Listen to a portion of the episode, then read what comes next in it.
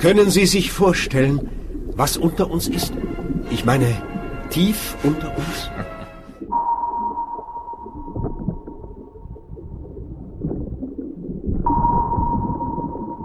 Wenn Sie wollen, werde ich bis in die tiefsten Bereiche vorstoßen.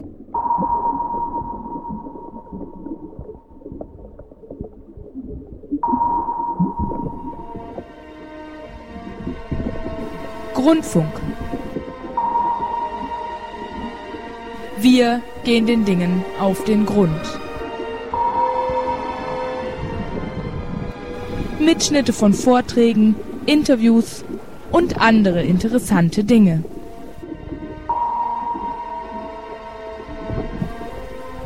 Eine Sendung der Politik- und Inforedaktion des Bermudafunk. Bermudafunk, das freie Radio Rhein-Neckar, ist zu hören auf der 89,6 in Mannheim und der 105,4 in Heidelberg.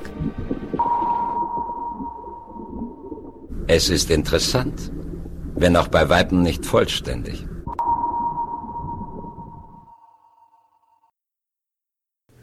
Willkommen bei einer neuen Folge von Grundfunk, der Sendung, die den Dingen auf den Grund gehen will. Am Mikrofon ist Monika Ohl-Albert und Jörg Albert. Heute setzen wir den Vortrag eines Essays des amerikanischen Ökonomen Michael Hudson Landmonopolisierung, Staatskrisen und Schuldenerlasse im Mesopotamien der Bronzezeit fort. Dieser Vortrag und der erste Teil ist auch als Skript unter freieradios.net zu finden. Die Übersetzung ist auch von unserem Freund Louis Svernet. Nun, was kümmert uns Landmonopolisierung und Staatskrisen im alten Mesopotamien? Nicht wirklich viel. Was uns kümmern könnte, wäre der Nachweis der ersten privaten Aneignung an Grund und Boden und deren verheerende Auswirkungen auf das Wohlergehen des damals entwickeltsten Teil der Menschheit. Im ersten Teil des Vortrages ging es weitgehend um Verhältnisse vor der Landnahme großer Subsistenzflächen durch eine neu entstandene Schicht einer parasitären Landaristokratie. Land diente vorher ausschließlich der Selbstversorgung. Nur dadurch konnte die militärische Macht des Tempels und später Palastes erhalten werden. Und sie waren die Organisatoren des Gemeinwesens. Teil der sumerisch-mesopotamischen Gemeinschaft zu sein, war gleichbedeutend mit Landbesitz, Selbstversorgung und Militärdienst. Wenn bäuerliche Landbesitzer sich verschuldeten, taten sie dies bei archaischen Zinssätzen von 30 Prozent. Das war auch der Satz, den Pächter von Ländereien dem Tempel oder Palast zu entrichten hatten. Man kann daraus schließen, dass das landwirtschaftliche Mehrprodukt auch bei etwa mindestens 30 Prozent lag. Denn nur dann konnte ein Schuldner seine Schulden bezahlen und gleichzeitig überleben. Konnte der Schuldner damit nicht überleben, geriet dieses System in Ungleichgewicht, das heißt überforderte die Zins- und Tilgungslast, die Leistungsfähigkeit der Schuldner, wurden regelmäßig Entschuldungsedikte erlassen. Der Zustand vor der Verschuldung wurde wiederhergestellt. Das ging natürlich nur, solange der Gesetzgeber gleichzeitig der letzte Gläubiger selbst war. Im heutigen zweiten Teil der Schuldengeschichte Mesopotamiens geht es vor allem darum, was passiert, wenn Gruppen sozial definierter Individuen zwischen öffentlichem Gläubiger und bäuerlichem Schuldner auftauchen. Hudsons Darstellung berührt auch eine weit verbreitete Geschichtsauffassung, die auf die eine oder andere Art einen aufsteigenden Fortschritt der Menschheit annimmt. Zu Beginn eines in vielen Varianten verbreiteten Narrativs der Entwicklung der Menschheit steht etwa der edle Wilde Rousseaus, der noch nicht von der Gesellschaft verdorben ist, oder die positiv besetzte Ancient Society, der Urgesellschaft, nach dem US-amerikanischen Anthropologen Louis Henry Morgan. Danach kommt nach diesen Darstellungen der Sündenfall. Bei Rousseau in die Zivilisation selbst, bei Morgan in die Barbarei, die erst durch kulturelle Errungenschaften in die Zivilisation übergeht. Friedrich Engels Anhänger des Morganschen Ansatzes, hat daraus eines der Grundwerke des kanonischen Marxismus entwickelt, der Ursprung der Familie, des Privateigentums und des Staates. Wobei den Dreiklang Morgens Urgesellschaft, Barbarei, Zivilisation ersetzt hat durch den Fünfklang Urkommunismus, Sklavenhaltergesellschaft, Feudalismus, Kapitalismus, Sozialismus. Hudson dagegen verschiebt das Moment des sozialen Sündenfalls weit in die jüngere Geschichte der Menschheit dorthin, wo der Konflikt um den gesellschaftlichen Reichtum, das Mehrprodukt, erstmals massiv stattfand. Erst die Technologien der Secondary Products Revolution im vierten Jahrtausend vor unserer Zeitrechnung schafften hortbares Mehrprodukt in großem Maßstab, etwa als Gerste, Olivenöl, Wein, Transportmittel, Infrastruktur oder Importgüter, die gegen Mehrprodukt eingetauscht worden waren. Hier setzt für ihn ein bis heute ausgetragener Kampf zwischen Landaristokraten und anderen besitzenden Klassen und den Besitzlosen ein. Hudsons Darstellung entfernt sich von der Vorstellung einer Entwicklung hin zum sozialen Fortschritt der Menschheit überhaupt. Vielmehr ist der Kampf um die Verteilung des gesellschaftlichen Reichtums immer wieder neu zu führen. Eher glücklichere Zeiten der Menschen sieht er dort, wo die vorherrschende Geschichtsschreibung eher dunkle Zeitalter vermutet. Im frühen Mesopotamien, in Sparta des antiken Griechenlands oder im oströmischen byzantinischen Reich um Konstantinopel. Katastrophale Zeiten für die Mehrheit der Menschheit sieht er dagegen im antiken Imperium Romanum oder im gegenwärtigen Zeitalter des US-amerikanischen Super-Imperialism. Ist auch der Titel eines Buches von Hudson. Eine Konsequenz, wir werden wohl ohne die Tröstungen einer erlösenden Zukunft auskommen müssen. Nichts spricht dafür, dass aus Krisen zwangsläufig gute Lösungen erwachsen. Was bleibt, ist die Notwendigkeit, sich bescheiden und geduldig für eine Gesellschaft einzusetzen, bei der der geschaffene Wohlstand bei seinen Produzenten bleibt und Grund und Boden denen gehört, die dort wohnen und arbeiten. Der Begriff der Freiheit zur Zeit der Schuldenerlasse. Explizit sogenannter freier Landbesitz in dem Sinne, dass Bauern Land unabhängig von gemeinschaftlichen Einschränkungen besaßen, hat sich nur allmählich entwickelt. Der Begriff der Freiheit im Mesopotamien der Bronzezeit war nicht der des freien Marktes, sondern der des Schutzes der ländlichen Gemeinde vor den Widrigkeiten von Reichtum und ökonomischer Polarisierung. Es war nicht der Begriff der Freiheit, für Kreditoren Land irreversibel zu enteignen und zur, Verpfändung der ökonomisch Schwachen zu missbrauchen, sondern es war die Freiheit der Herrscher, die Ordnung wiederherzustellen, indem sie die Wegnahme von Land und Familienmitgliedern rückgängig machten. Denn dies stellte die Möglichkeit zur Selbstversorgung für die allgemeine Bevölkerung wieder her. In der Praxis bedeutete dieser Begriff von sozialer Ordnung und Freiheit, das Land und damit verbunden die ökonomische Freiheit zur Selbstversorgung genauso unveräußerlich war wie etwa die Freiheitsrechte im amerikanischen Grundrechtekatalog. Familien durften weder auf Dauer und ohne Rückgabemöglichkeit ihr Land verkaufen, noch konnten sie es dauerhaft an Kreditoren verpfänden. So waren die ersten Formen privaten Landbesitzes durch Anwesende, äh, durch Abwesende, Entschuldigung, zeitlich begrenzt und der Spitze des Staates vorbehalten, angefangen bei Mitgliedern der Sargon-Dynastie. Der Begriff des Eigentums. Die mittlere Bronzezeit, das halbe Jahrtausend zwischen 2100 und 1600 vor Christus, ist eine der wichtigsten Übergangsperioden in der Geschichte der Zivilisation, weil sie genau die Epoche der Dezentralisierung und des Zusammenbruchs war. In dieser Epoche ist der produktive Schwung nach vorne verloren gegangen, ein Vakuum ist entstanden, das einen flexiblen Rahmen für die Entstehung neuer Strukturen schaffte. Was diesem halben Jahrtausend die Qualität einer Mittelstellung verlieh, war die Auflösung des zentralisierten öffentlichen Eigentums und damit die zentrale Steuerung der Industrie, was den Unternehmen einen zunehmend privaten Charakter verlieh.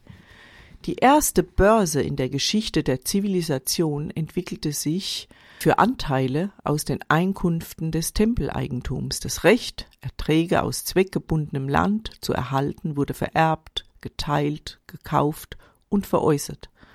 Ein Immobilienmarkt für Wohnungen entstand ebenso für Agrarflächen. Noch gab es in der Bronzezeit kein Wort für Eigentum überhaupt.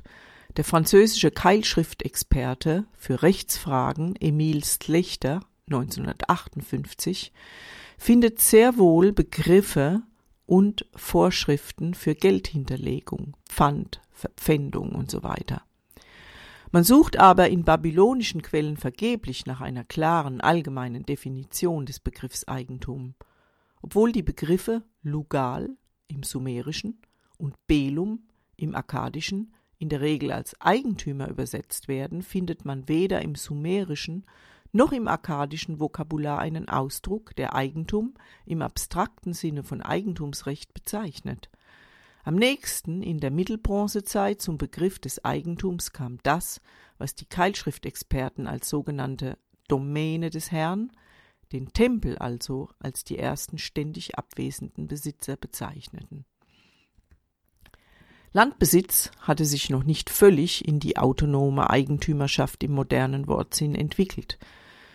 Mit Land in der Bronzezeit waren immer noch zu viele öffentliche Verpflichtungen verknüpft, als dass es als privat im modernen Wortsinn erachtet werden konnte. Es fehlte auch noch eines der wichtigsten Kennzeichnungen privaten Eigentums. Die Eigenschaft frei veräußert werden zu können oder sonst wie übertragen werden zu können, losgelöst von seinen lokalen Besitzern. Zweifelsohne, so schlussfolgert Slechter, ist keineswegs Zufall oder Armut der sumerischen oder akkadischen Sprache, dass sie uns keinen Ausdruck für Eigentum im aktuellen Wortsinn hinterlassen hat. Es scheint tatsächlich so, dass dieser Begriff sich überhaupt nicht in seinem späteren römischen oder vor oder modernen Wortsinn herausgebildet hat. Gewaltsame Landnahme durch Palastherrscher und Warlords zum Vorteil ihrer eigenen Familien. Tempelfunktionäre hatten an Boden verloren gegenüber dem Palast und dessen Handlangern spätestens seit dem 25. Jahrhundert vor der Zeitrechnung. Gegen 2360 wird, vor Christus, wird Lugalanda als Beherrscher der größten Lagasch-Tempel verzeichnet ebenso sein Nachfolger, der Reformer Uruinimigna. Eine Generation später setzte der Eroberer Sargon von Arkadien Mitglieder seiner Familie, männliche wie weibliche, in Schlüsselpositionen der Priesterschaften im ganzen südlichen Mesopotamien ein. Seine Nachfolger erwarben große Ländereien, die bis dahin in Gruppenbesitz waren. Nachfolgende Herrscher führten diese Praxis weiter. In der Zwischenzeit entstanden infolge der der bürokratischen Dezentralisierung neuen Einkommensquellen, indem Ämter vor allem in Ländereien und Tempelwerkstätten den lokalen Verwaltern, Häuptlingen und Dorfmächtigen überlassen wurden. Mit einem Wort, Priesterämter wurden privatisiert. Mit dem Blick auf den Inanna-Tempel in Nippur in der entsprechenden Periode bemerkt Richard Zettler 1992, dass die Familienarchive des obersten Administrators vermischt sind mit den Aufzeichnungen über Tempelaktivitäten. In diese Richtung geht auch Stone 1978, wenn er bemerkt, dass Tempelangelegenheiten immer mehr aus Privatwohnungen der Tempeladministratoren heraus abgewickelt wurden und hinzufügt, dass einige dieser Ämter zusätzliche Einnahmequellen hatten, dass aber wahrscheinlich die Vermutung zutrifft, dass den Amtsinhabern ein Anteil an den Opfergaben zustand. In der Isin-Larsa-Zeit 2000 bis 1800 vor Christus ist aus diesen Einkommensquellen schließlich eine Art Privateigentum geworden, das auf die Erben des Besitzers weitergereicht werden konnte. Tempelämter und ihre Einkommensquellen wurden organisatorisch so verwaltet, wie sie moderne Ökonomen als Profit Center bezeichnen würden. Jedes Amt gewährte ein gewisses Auskommen. Wenn diese Einkünfte an mehrere Familienangehörige vermacht, vermacht wurden, wurde das Amt selbst in immer kleinere Unterämter aufgeteilt. Die ältesten Vereinbarungen über Tempelämter halten den Besitz von ganzen oder halben Ämtern fest, schreibt Stone 1987 und lassen die Vermutung zu, dass diese Ämter erst kurze Zeit in Familienbesitz waren oder dass sie weder vererbbar noch teilbar waren, zumindest in der Zeit, in der sie diesen Familien zugesprochen wurden. Sie nimmt an, dass diese Ämter genau zu dem Zeitpunkt teilbar oder vererbbar wurden, als sie in den Besitz bestimmter Familien gelangten, deren Besitz an bedeutenden Ackerflächen auf ihren ländlichen Ursprung hindeutete. Als Begründung Warum diese Art von Vereinbarungen überhaupt zustande gekommen sein konnte, weist Stone darauf hin, dass die Klage über die Zerstörung von Nippur veranschaulicht, wie während der Herrschaftszeit von Ishme Dagan 1953 bis 1935 vor Christus fortlaufende Kriegshandlungen die Stadt selbst bedrohten. Die Stadt wurde vermutlich von amoritischen Stämmen angegriffen, die von der nordwestlich gelegenen arabisch-syrischen Wüste hervordrangen. Deren erstes Eindringen nach Mesopotamien wurde während der Herrsch Herrschaft von Shu-Sin 2037 bis 2019 vor Christus erwähnt, der eine lange befestigte Mauer, Martu oder Westmauer genannt, errichten ließ, die die Amoriter schließlich überwanden und in großer Zahl 2022 vor Christus eindrangen.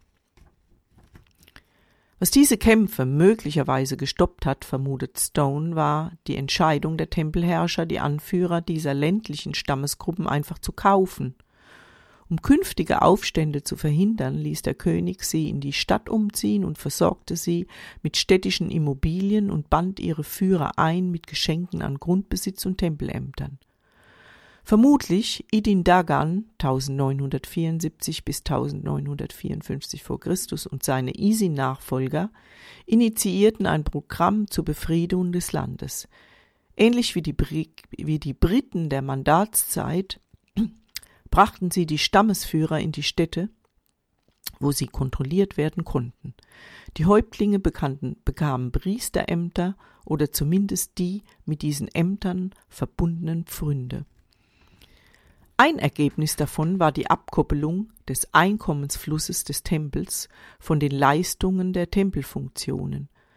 Tatsächlich war es zu Farce geworden, hätten alle Einkommensbezieher von Tempelämtern tatsächlich auch nur einige wenige Tage ihre Funktion erfüllt, währenddessen es nur einen Ugulai Chef, Chefadministrator gab, der Einkommen vom Inanna-Tempel in der Ur-3-Periode erhielt, so waren es zu babylonischer Zeit altbabylonischer Zeit bereits bis zu 100 Individuen, die sich das Amt teilten, so dass deren Ämterbesitz doch nur wenig mit den bürokratischen Aktivitäten dieser Stellung zu tun hatten. Also blieben diese Ämter unsichtbar. Es gab schließlich nur einen Funktionsträger in einer bestimmten Periode. Administrative Aufgaben wurden so getrennt von den Pfründen, die für sie bereitgestellt worden waren. Zu dieser Thematik siehe Chapin 1986. Besitz wurde geschieden vom Management, genau das, was in den 30er Jahren Adolf Berle und Gardner Means als das Kennzeichnen des neuen Kapitalismus unseres modernen Zeitalters bezeichneten. Was passierte war, das Land oder zumindest das Einkommen daraus aus der Hand öffentlicher Institutionen im Endeffekt an private Halter überging. Gestützt auf eine Untersuchung der Priesterschaft von Urwehren der Hammurabi-Dynastie bekam, äh, kommt Chapin 1986 zu dem ähnlichen Ergebnis, dass die Unterteilung der Einkommen aus Tempelpfründen das Ende der Ur-3-Periode einläutete. Chapin findet heraus, dass es nach einem Zeitraum von 180 bis 200 Jahren der Vererbung und Teilung dieser Pfründe sein konnte, dass einige Amtsinhaber nur an einigen wenigen Tagen des Jahres überhaupt Einkünfte daraus bezogen. Typische Unterteilungen der Einkommen, wie sie in den Keilschriftaufzeichnungen auftauchten, waren 15 Tage. Ein Vierundzwanzigstel des aus 360 Tagen bestehenden mesopotamischen Verwaltungsjahres. Sieben Tage, ein Achtundvierzigstel, fünf Tage, ein 72. drei oder auch nur ein Tag im Jahr. Das Ergebnis nach eineinhalb Jahrhunderten der aufeinander folgenden Aufteilung war eine extreme Parzellierung der Pfründe. Wenn wir eine Person ausmachen, die fünf Tage Dienst des Nana-Tempels im Jahr besitzt, können wir daraus schlussfolgern, dass theoretisch das Einkommen mit 71 anderen Personen in diesem Jahr geteilt werden muss. Die genaue Zahl hängt davon ab, wie viele Erben aufeinanderfolgender Generationen der verschiedenen Zweige der Familien entstanden waren. Es bildete sich die ökonomische Organisation der Tempel als eine Art Arkadiengesellschaft heraus, deren Anteile in die Hände des städtischen Adels übergingen. Bis Ende des ersten Jahrtausends vor unserer Zeitrechnung verbreitete sich diese Praxis im gesamten Nahen Osten. Der Besitz von Ansprüchen aus Tempelerträgen konnte mit zunehmender Liquidität verkauft werden. Stone 1987 stellte fest, dass es ungefähr nach 1800 vor Christus keine Beschränkungen mehr gab in der Veräußerung von Tempelämtern, die noch für eher traditionelle Formen des Besitzes wie Äcker oder Häuser galten. Denn anders als im Falle der ländlichen Subsistenzflächen war die Veräußerung von Tempelämtern nicht auf die eigene Verwandtschaft beschränkt.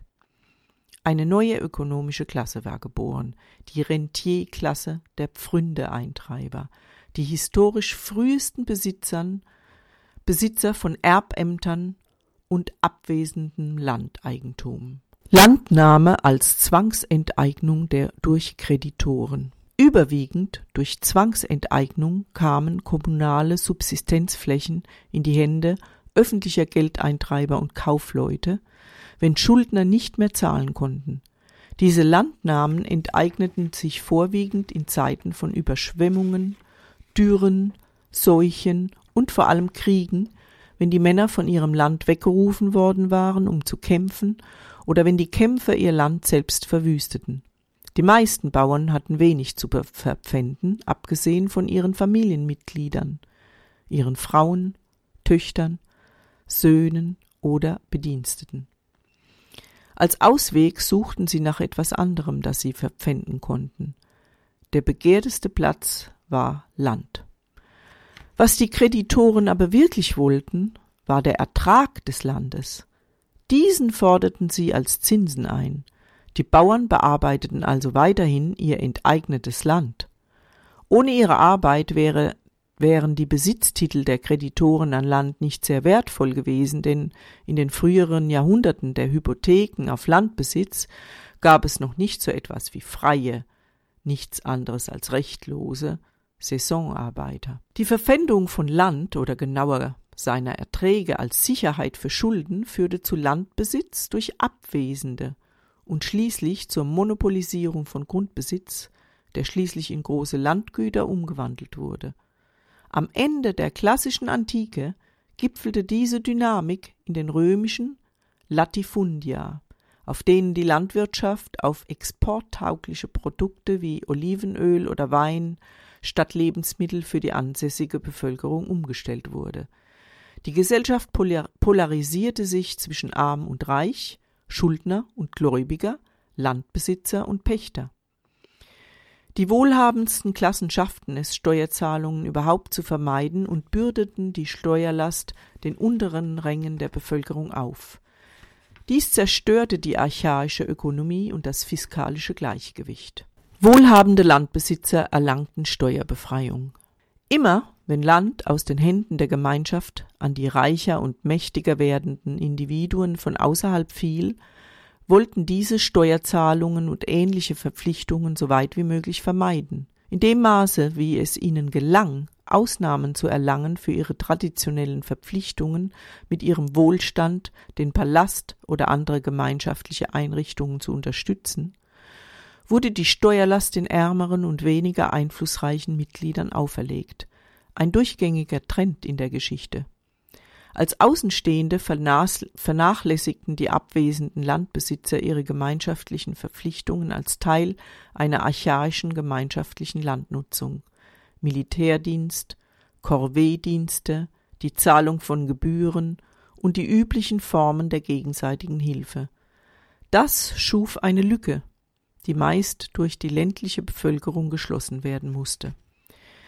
Der Palast seinerseits verlor an militärischer Macht, weil Gebietsfremde nicht zum Militärdienst verpflichtet waren. Mehr noch, Enteignungen hoben die militärische Dienstpflicht der Schuldner auf und schwächten damit auch das Gemeinwesen bei deren eigener Verteidigung. Die meisten babylonischen Schulden entstanden im Erntemonat der Gerste, im Siman. der dritte Monat des Jahres, der unserem späten Mai und frühem Juni entspricht. Unmittelbar, unmittelbar vor der Ernte waren die Vorräte der Anbauer erschöpft. Die Dinge wurden noch heikler, wenn eine Dürre oder eine andere Naturkatastrophe Kreditoren veranlasste zu glauben, dass ihre Schulden nicht beglichen werden konnten und sie deshalb versuchten, dem zuvorzukommen, indem sie sich holten, was immer möglich war.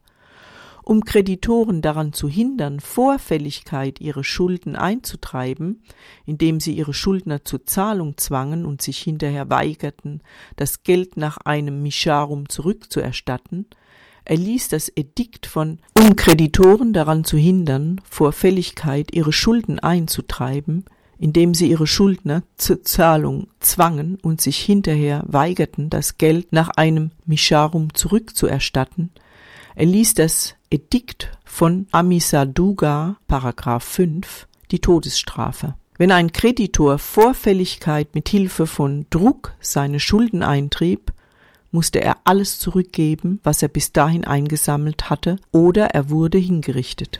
In dem Maße, wie der Kredit selbst privatisiert wurde, versuchten kommerzielle Geldeintreiber und irgendwelche Geldverleiher ihre finanziellen Forderungen immun zu machen gegen die königliche sogenannte Wiederherstellung der Ordnung. Dies wurde tatsächlich das Hauptziel der aristokratischen und oligarchischen Opposition gegenüber der königlichen Autorität, vor allem im Rom, wenn man der schriftlichen Überlieferung Glauben schenkt. Herrscher widersetzten sich ihrerseits solchen Versuchen und gingen in den frühen Jahrhunderten auch als Sieger hervor. Man sieht wohlhabende Kreditorenfamilien in den meisten größeren Städten auftauchen, nur um sie plötzlich wieder aus den Keilschriftaufzeichnungen verschwinden zu sehen. Das Verkünden von Schuldenerlassen. Die schwerwiegenden fiskalischen Probleme durch abwesende Besitzer lieferte den Herrschern gute Gründe, die traditionellen Barrieren gegen Landenteignung, besonders die An Aneignung durch Wohlhabende zu verstärken. Das war besonders der Fall, wenn die neuen Eigentümer lokale Beamte oder Ortsvorsteher waren, die sich auf diese Art eine eigene Machtbasis schaffen wollten.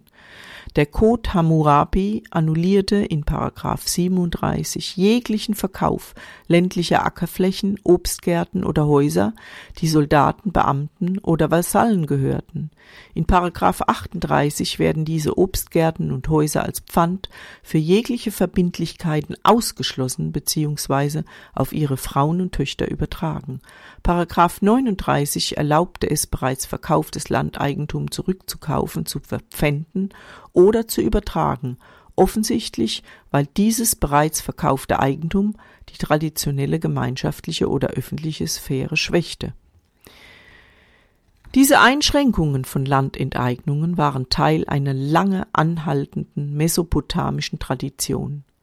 Szlechter 1958 führt aus, dass obwohl präsargonische Aufzeichnungen den Verkauf von Land belegen, das Land aber nur zu Privateigentum wurde, wenn die entsprechenden Felder, Häuser, Obstgärten oder Äcker relativ kleine Flächen hatten. Die Verkäufer waren Körperschaften irgendeiner Art und der Käufer war stets der äh, Palast. Diakonow 1982. Das ist keineswegs dasselbe, als wenn Landeigentum frei und autonom auf eigene Rechnung zwischen Individuen transferiert wird, allein den Gesetzen des Marktes gehorchend. Die bedeutendsten königlichen Proklamationen zur Abschreckung abwesender Landbesitzer, die sich aus einer dauerhaft wohlhabenden Aristokratie entwickelten, bestätigte die Idee, dass der Verkauf oder die Enteignung von Land nur temporären Charakter hatten, bis das nächste Mischarum den Status quo ante wiederherstellte. Ein Schuldner klagte und gewann wenn ein Mischarum seit der Erstellung entsprechenden Dokumentes erklärt worden war. Die Richter zerbrachen in diesem Fall symbolisch einen Erdklumpen in Form eines Schuldentäfelchens, wodurch letzteres null und nichtig erklärt wurde, sollte der Kreditor sich später darauf berufen wollen. Ein weiterer Weg, mit dem die Kreditoren die königlichen Proklamationen vermeiden wollten, war einfach die Schuldner dazu zu bewegen, auf ihre Rechte aus dem Schuldenerlass zu verzichten. Ein Mari-Text eines Zeitgenossen des sechsten Jahres der Hammurabi-Herrschaft, Zimri Lim, schreibt vor, dass wenn ein Udurarum verkündet war, dieses Silber nicht Gegenstand dieser Maßnahme ist. Diskutiert von Lemche 1979 und Chapin 1987.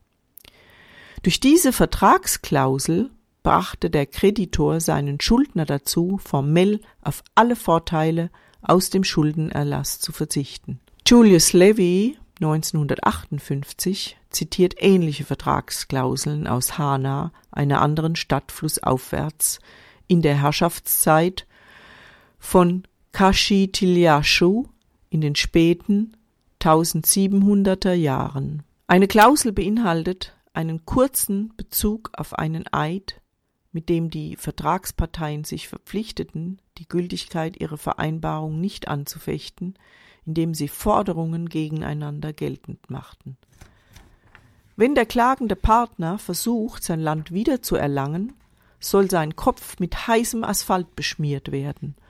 Und da die Zeitangabe auf Kastiljashus Regierungszeit hinweist, dass dieser mindestens zweimal soziale Gerechtigkeit errichtete, schlussfolgert Levy, dass es notwendig erachtet wurde, diese Klausel in den Vertrag aufzunehmen, weil ohne eine solche Erklärung der Landbesitz Gegenstand einer Rückgabe an seinen vorherigen Besitzer hätte werden können.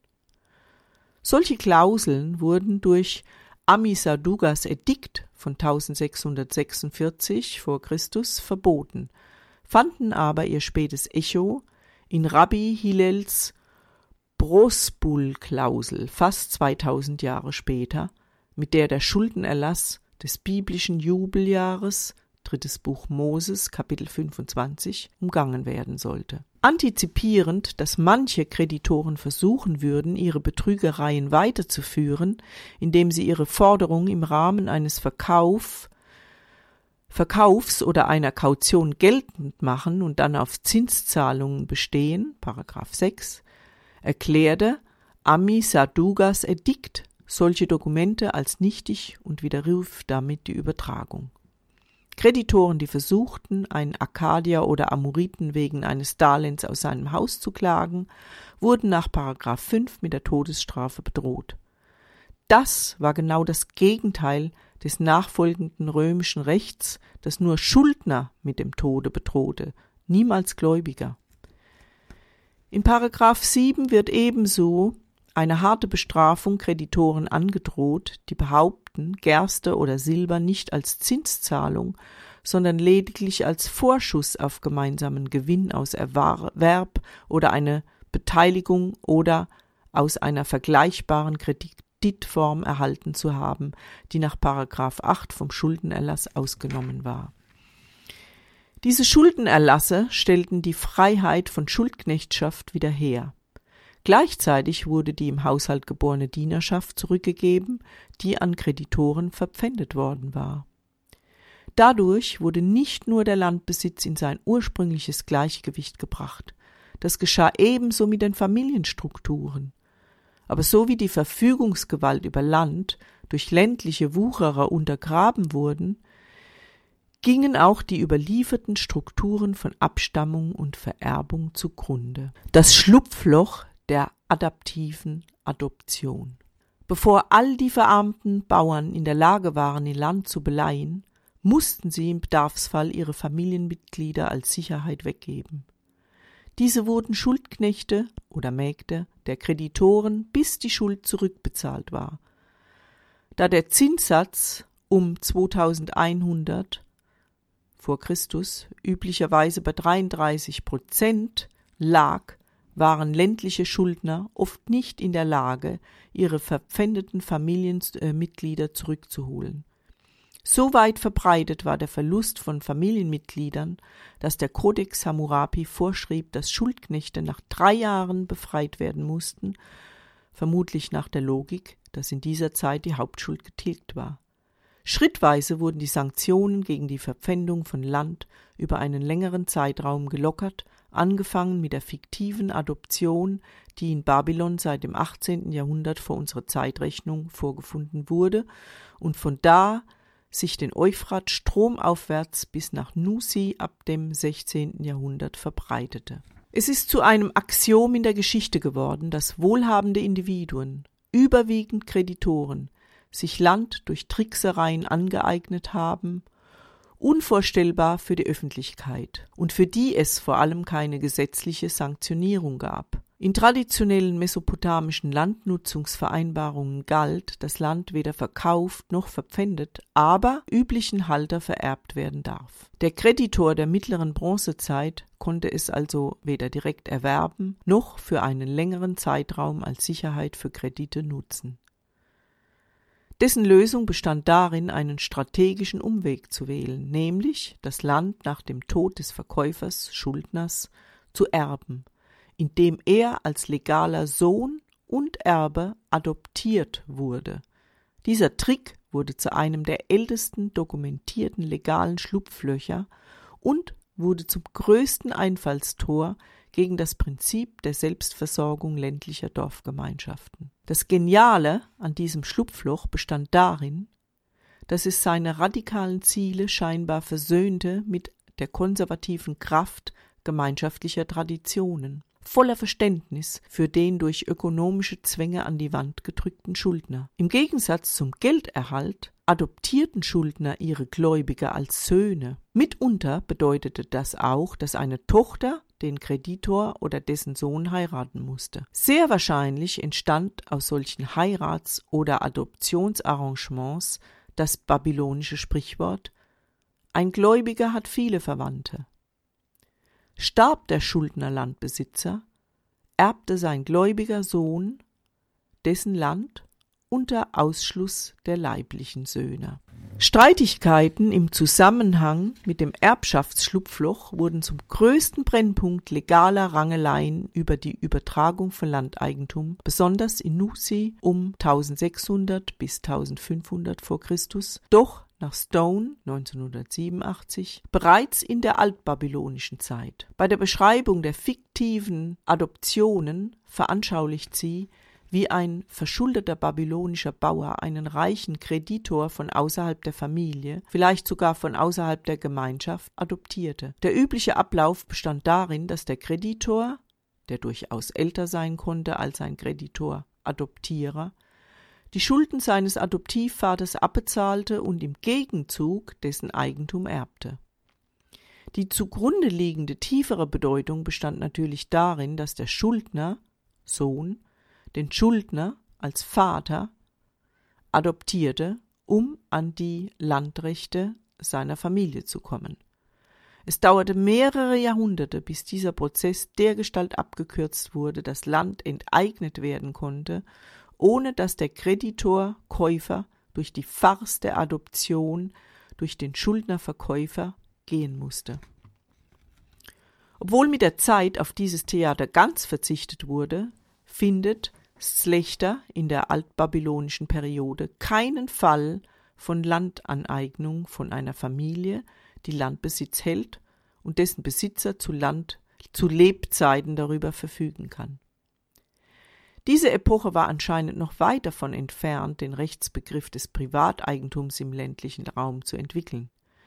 Wenn diese ausschließlichen Eigentumsrechte in Kraft traten, so nur in negativer Form, indem sie auf Dauer den Verlust der Anbaurechte der Bevölkerung und auch den Verlust des Palastes darstellten. In ihrer Folgeuntersuchung Adoption im altbabylonischen Nippur 1991 stellt Stone ausführlich dar, wie Babylons, wie Babylons flache patrilineare Vererbungslinien in einer Auffächerung durch Erbvereinbarungen untergingen, in denen die Adoptierten die soziale Rolle des Sohnes oder der Tochter einnahmen, die auf Landrechte durch Vererbung warteten, derweil der Adoptierer, das heißt der Schuldner, eine Adoptionszahlung de facto das Darlehen erhielt.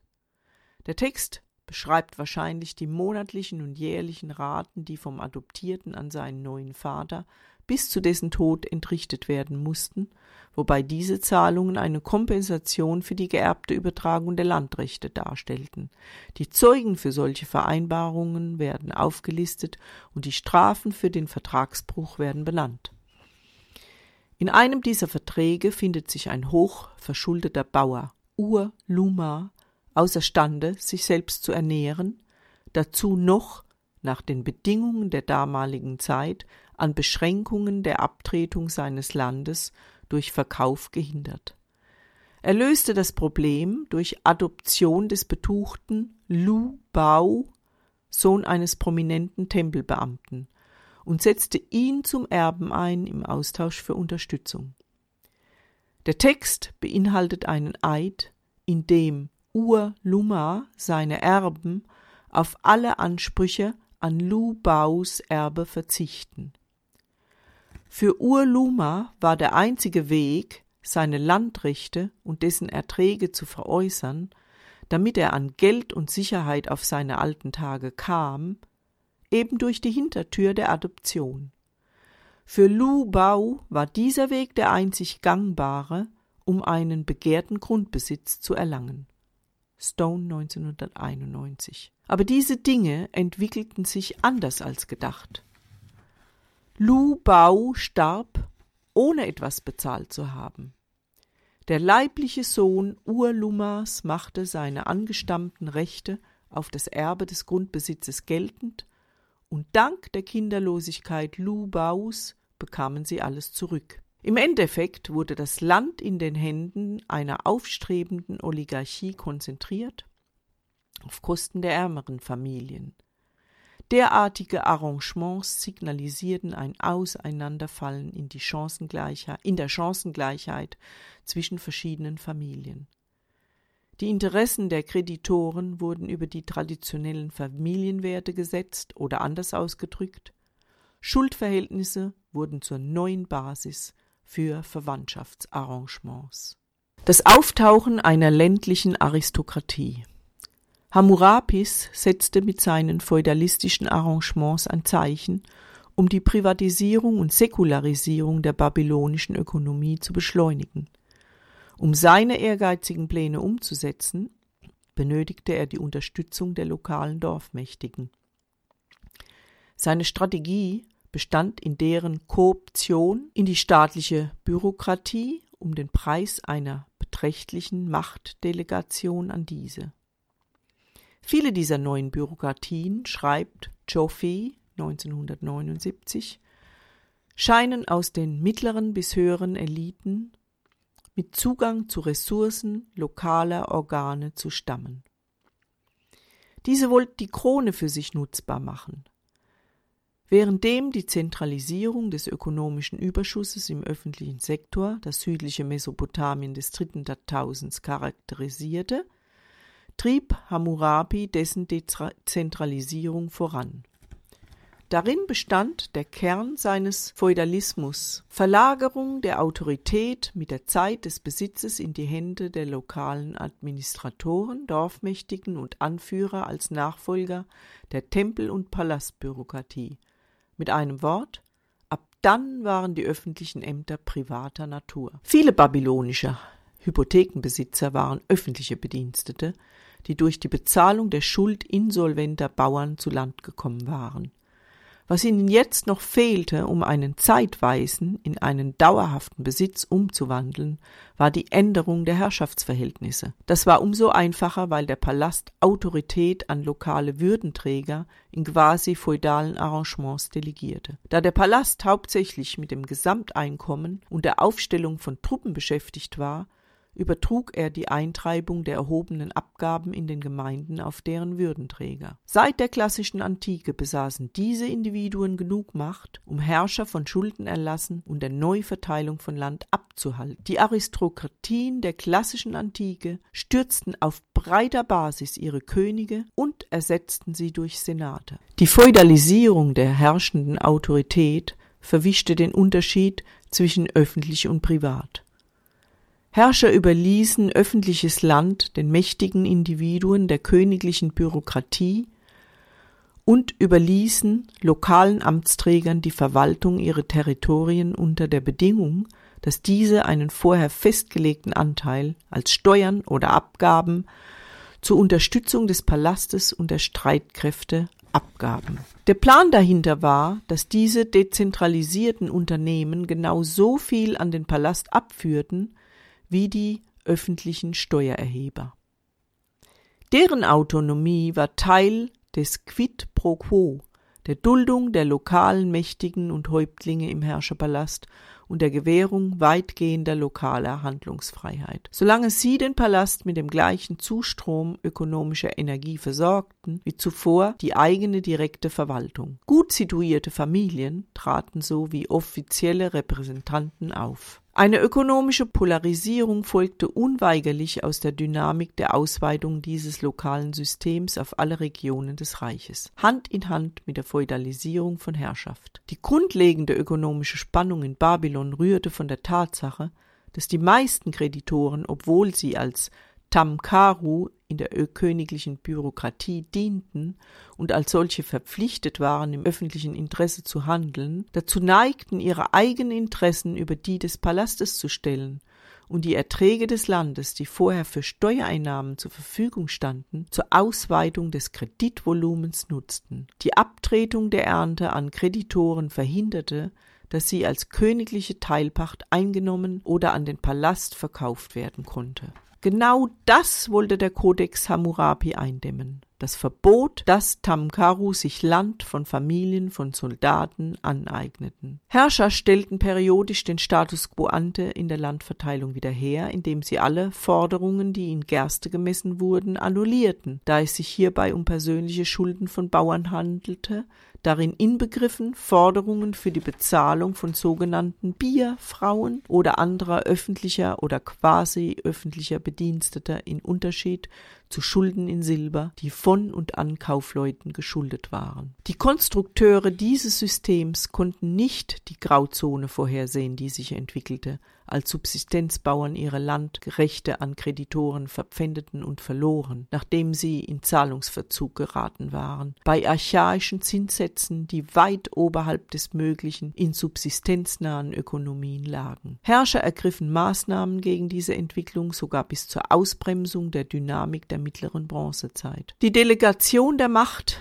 brachte nicht sofort eine aristokratische Herrschafts Herrscherklasse hervor. Wohlhabende Familien verschwanden, wie schon erwähnt, nach einigen Generationen, und doch war die Saat für eine solche Klasse gesät. Die Macht des Palastes war untergraben. Zusammenfassung Ökonomischer Individualismus und Privateigentum entstanden aus Übertragungen im sozialen Raum, nicht als bewusster Akt einer progressiven Politik. Mit Zusammenbruch der Rahmenbedingungen durch Umweltkatastrophen und Völkerwanderungen während des ersten dunklen Zeitalters der westlichen Zivilisation von 1200 bis 750 vor Christus entstand eine neue, dezentralisierte Variante der sozialen Organisation. Statt der Paläste und Stammesfürstentümer der Bronzezeit unterwarfen Horden von Warlords die lokale Bevölkerung. In manchen Gegenden Griechenlands etwa rissen lokale mykenische Verwalter von Palästen und Tempeln Basilius die Kontrolle der Macht in ihre eigenen Hände. Die schützende Kontrolle über den Wohlstand der Bronzezeit würde dann zur Seite geräumt, als die Aristokratien ihre Herrscher zu Anfang der klassischen Antike absetzten. Die Privatisierung von Schulden, Landbesitz und Werkstätten zerstörte die traditionelle soziale Balance, in der den Familien die Mittel zu ihrer Selbstversorgung garantiert wurden. Weil keine Herrscher übrig geblieben waren, die ihre ländlichen Schulden periodisch aufhoben, und die das Land wieder zurückgaben und Individuen aus der Schuldknechtschaft befreiten, wurde aus dem harmlosen Wohlbetuchten ein Raubtier, das die Schwachen und Armen ausnahm. Und mit der Zeit wurden die Sanktionen gegen Landverpfändung gelockert, angefangen mit der fiktiven Adoption, von der wir vorhin sprachen, die in Babylon seit dem 18. Jahrhundert und flussaufwärts dem Euphrat entlang seit dem 16. Jahrhundert vorgefunden wurde